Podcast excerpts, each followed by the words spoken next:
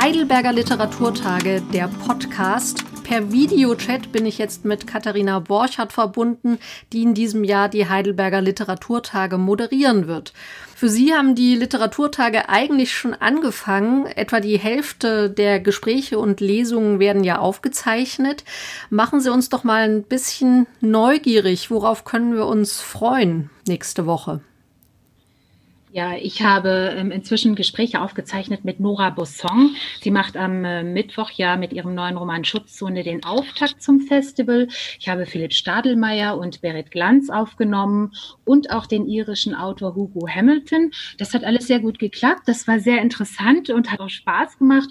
Und ich hoffe, dass sich diese Freude dann auch bei der Ausstrahlung im Livestream übertragen wird. Gibt es denn auch Tücken bei solchen Aufzeichnungen in so einem Videochat, wie wir hier auch gerade sind? Also es ist ja auch eine ganz spezielle Situation, dass man nicht im Raum beieinander sitzt und, und fern voneinander ist und das manchmal vielleicht gar nicht so richtig einschätzen kann, wie es dem anderen gerade geht. Ja, das ist wahr. Alle sind da wahnsinnig gut mit umgegangen. Auch die, die jetzt noch nicht so viel Erfahrung haben mit Videokonferenzen. Die jüngeren Autoren sind das eher gewöhnt, die älteren eher weniger. Hugo Hamilton zum Beispiel haben wir erst ein bisschen vorab ein bisschen rumprobiert, aber ähm, alle haben sich da sehr gut eingefunden und ähm, keiner hatte jetzt irgendwie, glaube ich, ein ungutes Gefühl oder eine Unsicherheit. Eigentlich haben sich alle sehr gut in diese Aufnahmeform eingefunden.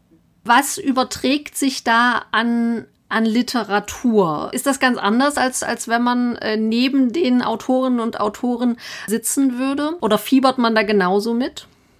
Nein, man fiebert natürlich immer mit einem Autor mit, man fiebert immer äh, mit einer Buchvorstellung mit. Ähm, allerdings ergibt sich jetzt gerade natürlich das Problem, dass man sehr viel Distanz überwinden muss. Ne? Und also Gespräche zu führen und Inhalte zu besprechen und auch zu vermitteln, das ist eigentlich nicht so das Problem. Aber es gibt natürlich ähm, die Distanz, die einfach daher rührt, dass man nicht zusammen an einem Ort ist. Und das macht schon einen Unterschied, finde ich. Also ich habe kürzlich auch mal ein Gespräch mit einer Autorin aufgenommen. Da saßen wir zusammen in einem Studio, also relativ nah beieinander, aber zwischen uns war eine Plexiglasscheibe, also sozusagen so als, als Spuckschutz.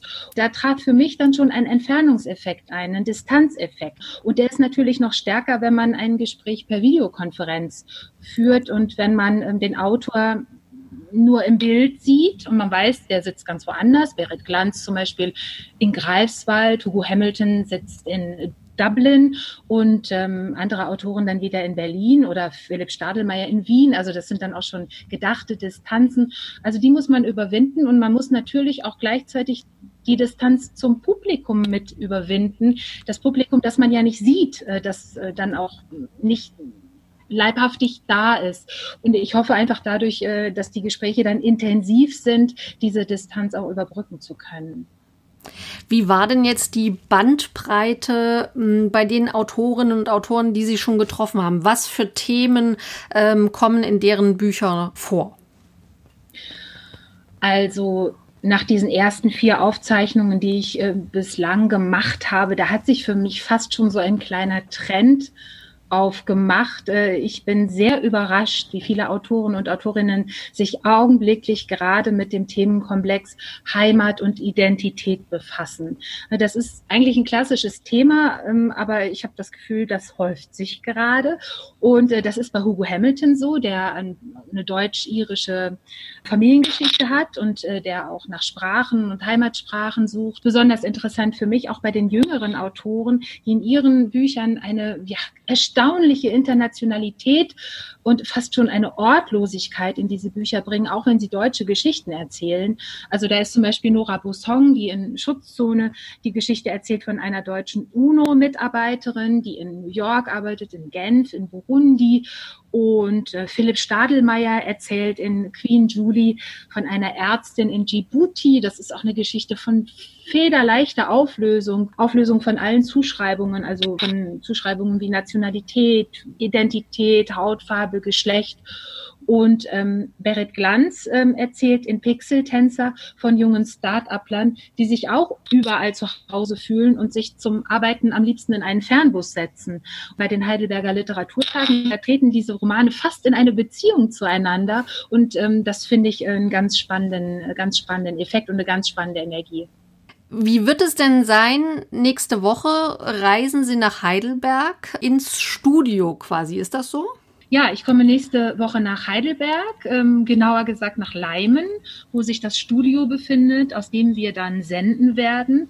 Fünf Tage lang, von Mittwoch bis Sonntag ist volles Programm und ich werde die ganze Zeit dort sein. Also von Dienstag im Grunde an schon äh, bis dann Montag, weil äh, das Festival Sonntagabend sehr spät endet, mit einem echten Höhepunkt, einem Live-Hörspiel. Und ja, bin ich sozusagen fast eine Woche lang in Leimen bei Heidelberg.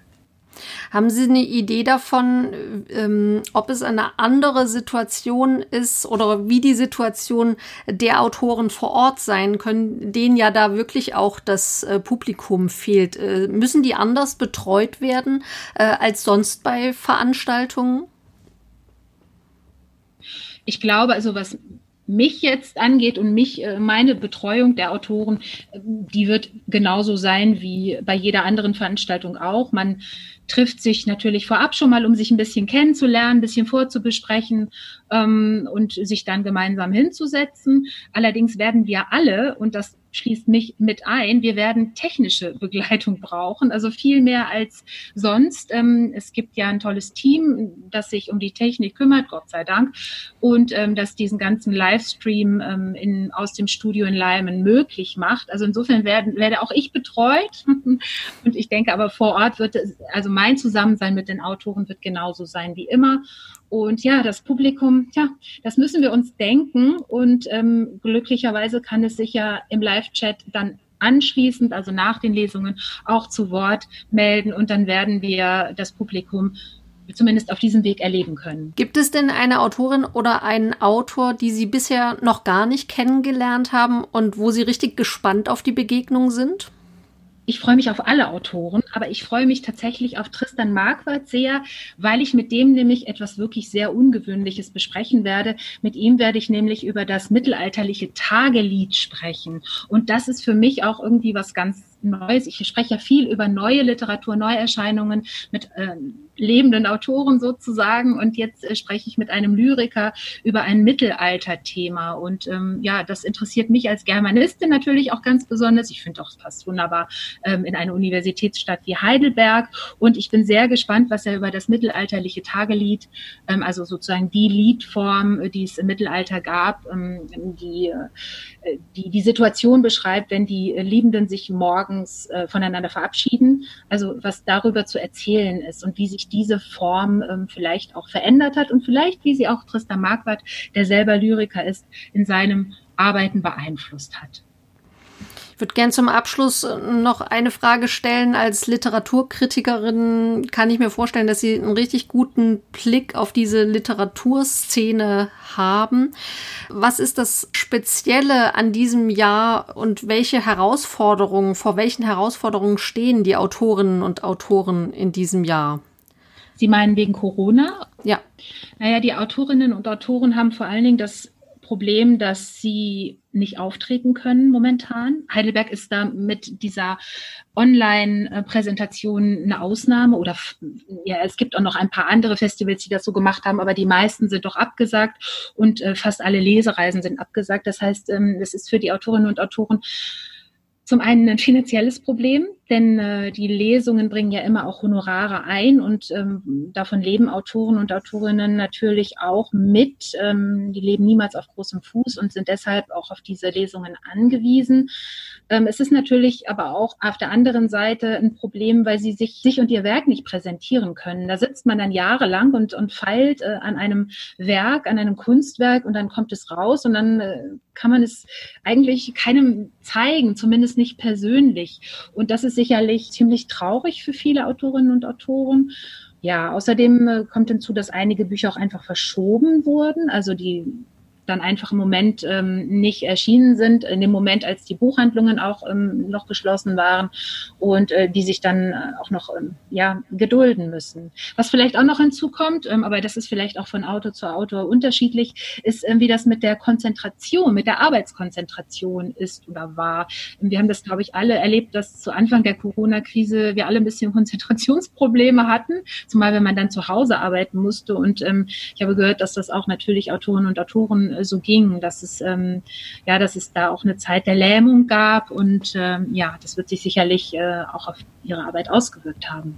Vielen Dank für Ihre Zeit zwischen all den Aufzeichnungen, äh, die Sie machen, dass wir vorab schon mal was hören konnten. Ich finde das sehr spannend, äh, macht noch mal mehr Lust, äh, dann auch ab dem nächsten Mittwoch einzuschalten und bis Sonntag dran zu bleiben. Vielen Dank, Katharina Borchardt. Ja, gern geschehen. Dankeschön.